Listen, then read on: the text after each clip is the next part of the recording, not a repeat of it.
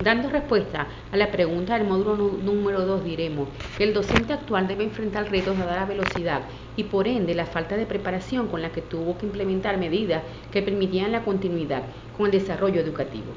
Ser capaz de diseñar y crear oportunidades únicas de aprendizaje en este rol del docente mediador para avanzar en circunstancias de incertidumbre como las actuales. Utilizar su ingenio y creatividad. Debe buscar las mejores maneras para favorecer una práctica educativa de calidad.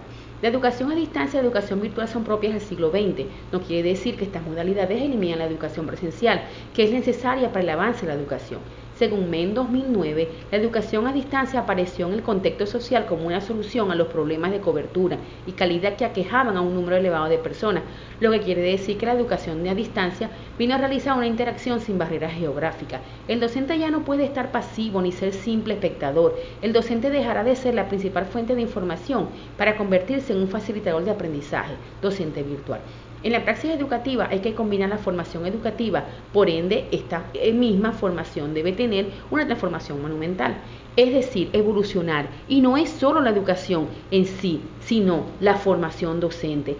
La educación misma ha venido transformándose desde la primera generación donde existía la educación por correspondencia, pasando a una segunda generación dominada por los medios electrónicos, luego avanza a una tercera generación con el uso de las TIC o tecnologías de ubicuidad, educación virtual. Asimismo suben dos generaciones más avanzadas como son la cuarta generación, apareciendo la WIC, la Web 2.0, Wikiblog, WebQuake, las redes sociales, web, eh, web conferencias, plataformas, gestión de aprendizajes en línea y por último la quinta generación, donde aparece la Web 3.0, inteligencia artificial, animaciones en 3D y medios virtuales.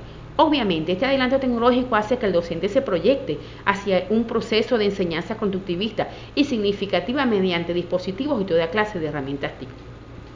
La educación a distancia es solo la separación del espacio entre docente y estudiante y el proceso de aprendizaje es libre, pero a la vez es sincrónico y asincrónico. El estudiante es responsable de su propio aprendizaje. La educación en línea es una modalidad de estudios interactivos donde la actividad puede ser en tiempo real mediante videoconferencia. Una reciente investigación realizada por la Asociación Colombiana de Universidades ASUM destaca que apenas el 31% de los estudiantes están satisfechos con su proceso de aprendizaje durante el tiempo de aislamiento. La misma sugiere que el problema radica en la poca interacción con sus docentes.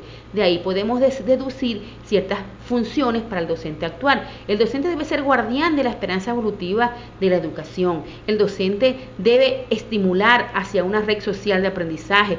Ser un community manager. El entorno virtual no sea visto por el alumno solo para buscar información, cargarla y publicarla, sino una comunidad donde se discuta, se participe y se intercambie información.